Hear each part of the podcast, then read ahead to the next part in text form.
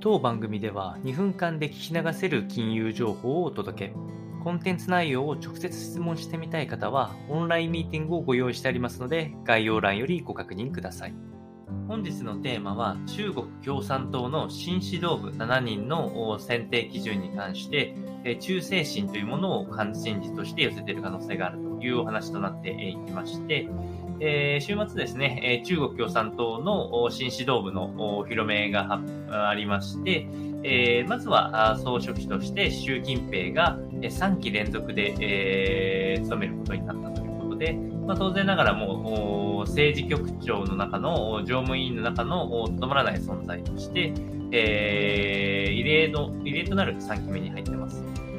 この異例というのは3期続投のためには実は68歳定年というのが中国では慣例としてなっているんですけれども習近平氏は今69歳ということでこの慣例を破って最も強力な指導者としての将来を託すという意思が鮮明に出てきているというのが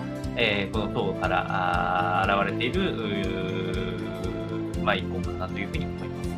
そしてもう一つ話題なのが、李強氏と言われる63歳の、え現在上海市のトップの上院会議長として、会員書記として、えー、頑張っている方なんですけれども、この方は約2ヶ月に及ぶ上海のロックダウンを実施した人物となります。えー、市民の中では当然ながら反発がかなり強かったりしましたし、もうこの李氏